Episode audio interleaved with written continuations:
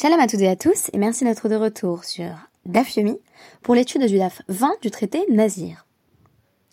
Une Madame de Winter peut toujours en cacher une autre. Et oui, il ne sera pas question aujourd'hui de la matriarche, mais bien de Rebecca, protagoniste du roman de Daphne du qui nous a donné une adaptation célèbre de Hitchcock.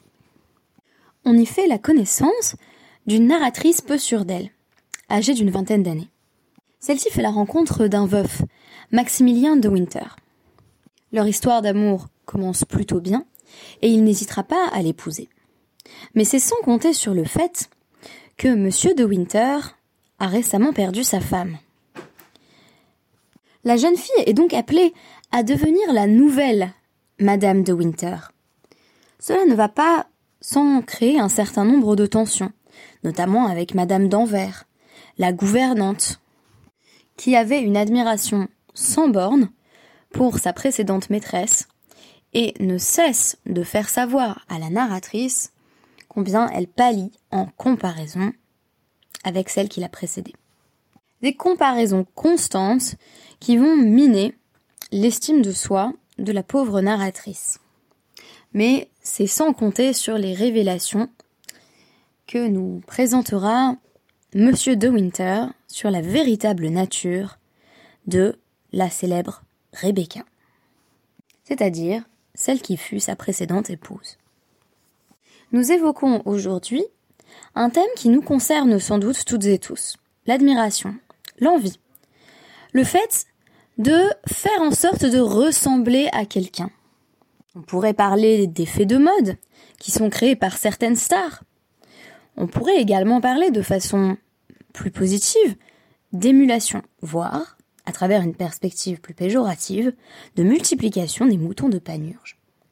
Mais d'ailleurs, qui sont les moutons de panurge? Cette expression désigne une personne qui suit sans se poser de questions, c'est-à-dire qui a un instinct grégaire qui fait en sorte euh, qu'elle agit comme le plus grand nombre, sans faire preuve d'intelligence ou de discrimination. L'expression mouton de Panurge est tirée du quart-livre de Rabelais, référence déjà présentée dans le podcast, où nous découvrons un échange entre Dindonneau et Panurge. Dindonneau est un marchand, et il a des moutons à vendre. Panurge, dont ce dernier s'est d'ailleurs moqué, va consentir à lui en acheter un, un mouton particulièrement cher, mais il le jette à l'eau. Le reste du troupeau se jette alors à sa suite, emportant également le pauvre marchand. On lit alors, dans le chapitre 8 du quart livre, Panurge, sans autre chose dire, jette en pleine mer son mouton criant et bêlant. Tous les autres moutons criant et bêlant en pareille intonation commencèrent, soit jetés et sauter en mer après à la file. La foule est soit à qui premier, ils sautent au roi après leurs compagnons. Mais toute imitation est-elle servile ou irréfléchie? C'est précisément ce que vient interroger notre passage du traité Nazir. Nous avons déjà mentionné les mécanismes mimétiques, c'est-à-dire qui sont du ressort de l'imitation, à l'œuvre dans le phénomène de la nésiroute, qu'on pouvait traduire un peu hâtivement comme une forme d'ascèse. Nous en avons mentionné les paramètres précis, à savoir le fait de s'abstenir de consommer le fruit de la vigne, de se couper les cheveux pendant une période déterminée, mais aussi euh, de se tenir à distance de l'impureté rituelle. Alors comment est-ce que ça fonctionne? On a vu plusieurs euh, mécanismes qui peuvent déclencher un désir de Nézirut. L'un d'entre eux était notamment voir une femme, qui est une femme sota, qui est soupçonnée d'adultère, qui a trop bu, et s'est retrouvée dans une situation compromettante avec un homme avec lequel elle n'aurait pas dû s'isoler, qui n'est donc pas son mari. Et là, une personne, homme ou femme d'ailleurs, peut se dire, ah bah, moi aussi je veux devenir nazir, ou plutôt moi je veux devenir nazir, et non pas moi aussi, mais plutôt moi, par opposition à cette femme, je veux devenir nazir, parce que je ne veux pas être comme elle. Donc on a ici un effet repoussoir. Mais on a également le mimétisme positif, qui est mis en évidence dans notre Mishnah, dans la Hamoudbet de notre Daf, Mishama Hareni Nazir, euh, Veshama Chavero Ve'amar, Va'ani, Va'ani, Kulam Neziri. Donc on a ici un phénomène qu'on pourrait qualifier de mouton de panurge. C'est-à-dire qu'il y a une personne qui dit moi je veux devenir nazir, Et son collègue entend et dit Et moi Et moi On pourrait entendre les bêlements. Alors, est-ce nécessairement quelque chose qui est dévalorisé ici? N'en soyons pas, pas si sûrs, mais c'est vrai que euh, la Guémara prend des directions qui me semblent euh, un petit peu ambivalentes. Je vais expliquer pourquoi. En tout cas, pour l'instant, on a va Annie, va Annie, moi aussi je m'y mets, moi aussi je m'y mets. On a d'ailleurs parfois ces, ces phénomènes d'émulation dans un groupe. Quand une personne prend sur elle un engagement fort, on va voir euh, d'autres membres du groupe inspirés par cette personne qui vont dire eh bien oui, je m'engage également. Donc c'est vrai qu'on peut être un suiveur euh, sans forcément que ça ait des effets euh, négatifs, parce que bien entendu les moutons de Panurge se noient tous. Ici, euh, ça pourrait être après tout quelque chose de valorisé, de dire bah oui, j'ai été inspiré par un nazir et je me suis engagé. Qu'est-ce qu'on nous dit? Kulam Nazirim, ils deviennent tous nazirs. Très intéressant maintenant, beaucoup plus intéressant à mon sens. Hutar Harishon Hutru Kulam. Si le premier, donc celui qui avait formulé son vœu en premier, est libéré de son vœu de Nézirut, ils le sont tous. Qu'est-ce que ça veut dire? Que c'est comme si les autres étaient considérés comme des clones du premier. Donc des, copies, en fait, copies conformes. La première partie de la Mishnah, c'est presque pas shoot. Si quelqu'un dit je veux être nazir, ah, bah, moi je dis vani, vani. Évidemment que je suis nazir. On pourrait dire bah, le ridouche ici serait qu'il suffit de dire et moi pour être impliqué pleinement et avoir euh, à respecter désormais toutes les obligations liées à la naziroute. Mais qu'on nous dise que parce que le premier décide qu'en fait finalement, je sais pas, le vœu de naziroute c'est pas fait pour lui, il en veut plus, il se fait libérer. Euh, donc Houtar, ça veut dire qu'il va consulter une autorité à la qui, qui lui dissout euh, son vœu. Alors pourquoi est-ce que les autres n'auraient plus envie? Eh bien parce que si on était dans une logique d'imitation pure, alors quand la première personne que j'ai imitée n'agit plus euh, de telle ou telle manière, euh, je vais également cesser mon imitation. Ou plutôt, je vais poursuivre mon imitation, c'est-à-dire, si elle cesse d'être nazir ou nazira, je vais faire de même. Mais si c'est le dernier à avoir fait le vœu qui se fait libérer de son vœu, ça n'a aucune influence sur les premiers. Puisque eux n'ont pas à contracter leur vœu en référence au dernier, qui n'avait évidemment pas encore formulé son vœu. On imagine que c'est une sorte de, réaction en chaîne. Euh, donc euh, c'est des dominos. Dit le dernier domino, évidemment, il n'a pas eu d'influence sur la chute des précédents, c'est l'inverse. Donc les autres ne sont pas libérés parce que le dernier change d'avis. En cela, ils deviennent des clones, mais chronologiques.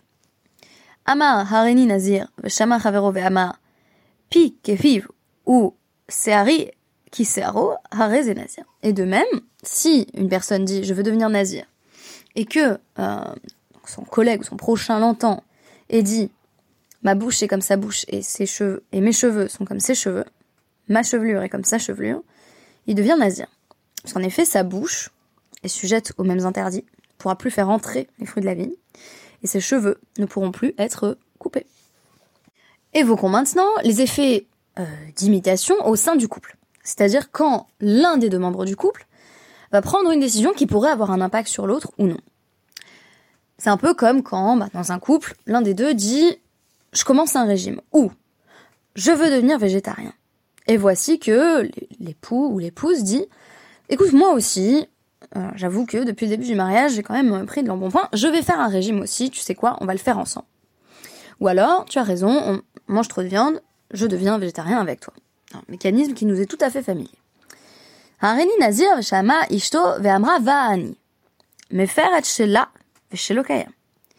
Donc, une euh, femme qui entend son mari dire je veux devenir nazir, et qui dit bah moi aussi, son mari peut malgré tout dire non, moi j'ai pas envie que tu fasses le même vœu que moi, ok? J'annule ton vœu. Pour euh, tout ce qui a trait au phénomène de la farad nedarim, c'est-à-dire de la possibilité pour un mari d'annuler le vœu de sa femme, on consultera le dixième pérec euh, du traité nedarim, tel que je l'ai traité dans mes podcasts précédents, où j'évoque ce pouvoir limité, très limité, du mari sur les vœux de sa femme. Donc on nous dit en tout cas lui il peut rien faire pour son vœu à lui, mais il peut dire à sa femme, écoute, c'est pas la peine que tu me suives là-dedans. Voilà. Donc le mari, il dit, bah, j'ai du, j'ai des kilos à perdre, je vais faire un régime. Sa femme dit, écoute, moi aussi, je vais faire un régime. Il a le droit de lui dire, bah, non, fais pas de régime, euh, je trouve ça complètement stupide, toi, t'as pas besoin. C'est-à-dire que le mari prend ici en compte la possibilité que, euh, ce qui vaut pour lui ne devrait pas valoir pour sa femme. Et comme on lui donne ce pouvoir limité sur la parole de sa femme, il a le droit d'être méfaire, d'annuler sa partie du vœu. L'inverse n'est pas vrai.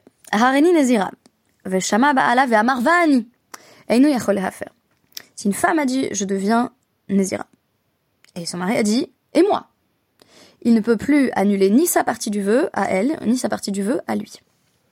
Pourquoi? Eh bien parce qu'en disant moi aussi, il a implicitement exprimé son assentiment vis-à-vis du vœu de sa femme en disant tu m'inspires. Euh, je trouve ça hum, admirable ce que tu fais. Donc moi aussi je vais le faire. C'est comme si on disait euh, je suis d'accord quand on dit bah, je vais le faire aussi. Parce que sinon pourquoi est-ce qu'on est-ce qu'on imiterait un comportement chez quelqu'un que l'on ne juge pas euh, de, au moins digne d'intérêt ou digne d'admiration? On dirait parfois, on, a effectivement tendance à, imiter euh, des comportements qui sont préjudiciables chez autrui, mais ici, on, a affaire à une démarche affirmée de la part du mari. Et on nous dit également, ça c'est plus surprenant d'ailleurs, Harani Nazir Ve'at, un mari qui dit à sa femme, je deviens Nazir et toi aussi, et elle dit, bon, d'accord, puisqu'on peut effectivement pas rendre Nazir quelqu'un euh, comme ça, je peux pas aller voir quelqu'un et lui dire t'es Nazir, ah, ah bah zut, euh, il faut que la personne dise Amen. Mais il peut encore me faire être chez la, chez l'okaya. Il n'a plus la possibilité, lui, de cesser d'être nazir sans aller voir bien entendu une autorité rabbinique, mais il peut encore revenir sur sa partie à elle, parce qu'elle émanait de lui. Euh, Mais c'est elle qui dit, viens, soyons, soyons Nézirim ensemble. Je deviens Nézira et toi? Et il dit oui.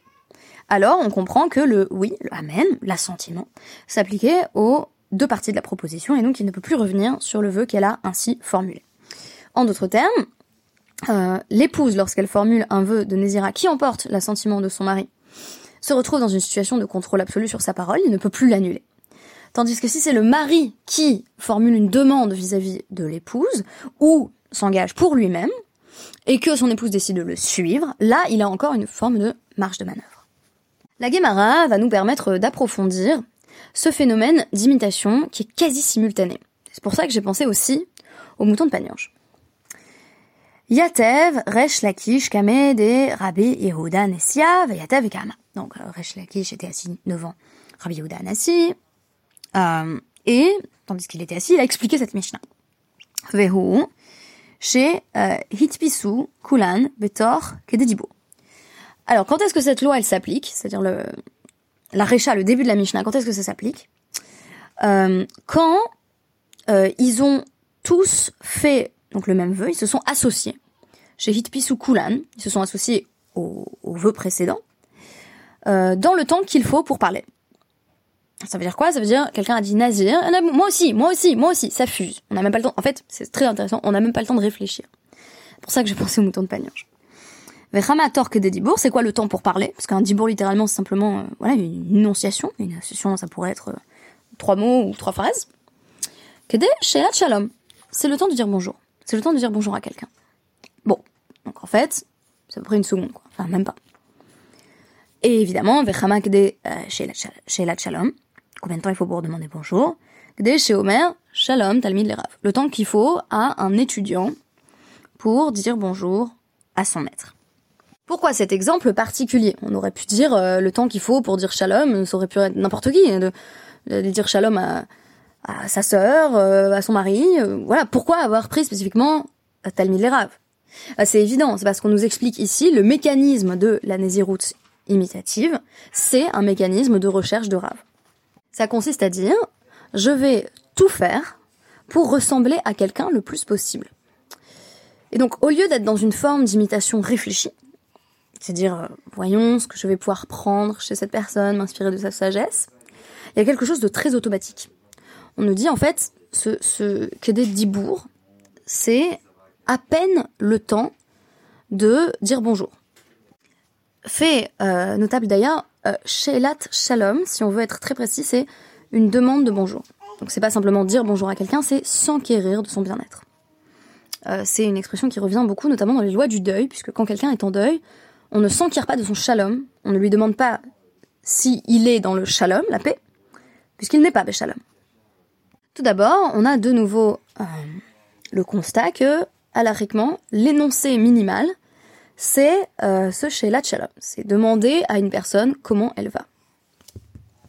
De plus, la comparaison entre ce vœu de Nézirut imitatif ou mimétique et le salut adressé par l'élève à son maître, nous montre bien que derrière cette illusion euh, de similarité absolue, de similitude absolue, c'est-à-dire que si quelqu'un dit je veux devenir nazir et que je dis moi aussi, moi aussi, moi aussi, on a l'impression que on se situe exactement sur le même plan, qu'il y a une sorte d'horizontalité parfaite.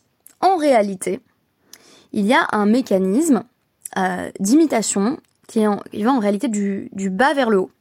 C'est-à-dire que je deviens comme quelqu'un, non pas parce que j'estime que je lui ressemble, mais parce que je voudrais lui ressembler, parce que je l'admire.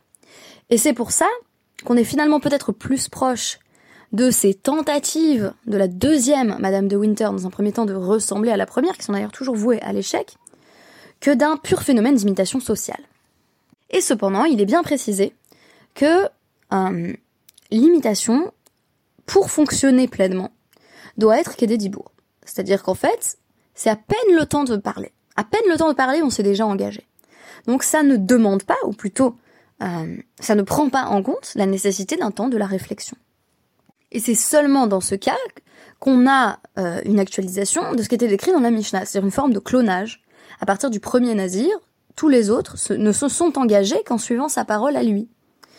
C'est pourquoi cette illusion d'horizontalité est totalement dissoute, puisque le dernier n'est en réalité pas équivalent au premier, mais se reconnaît comme son inférieur et c'est pourquoi il limite. Donc quand le premier fait dissoudre son vœu, tous les autres sont libérés du même mouvement, puisque les autres étaient les copies de l'original, si vous voulez, le premier. Euh, et de même, le troisième était une copie de deuxième, et ainsi de suite. Et là encore, je donnais en début de podcast l'exemple des, des trends, euh, des effets de mode qui peuvent être euh, à l'origine des créations de célébrités. On va voir, je sais pas, une célébrité qui porte quelque chose qui n'a jamais été vu, qui est tout à coup très original, et tout le monde va se mettre à le porter, et c'est ça qui crée l'effet de copie d'imitation.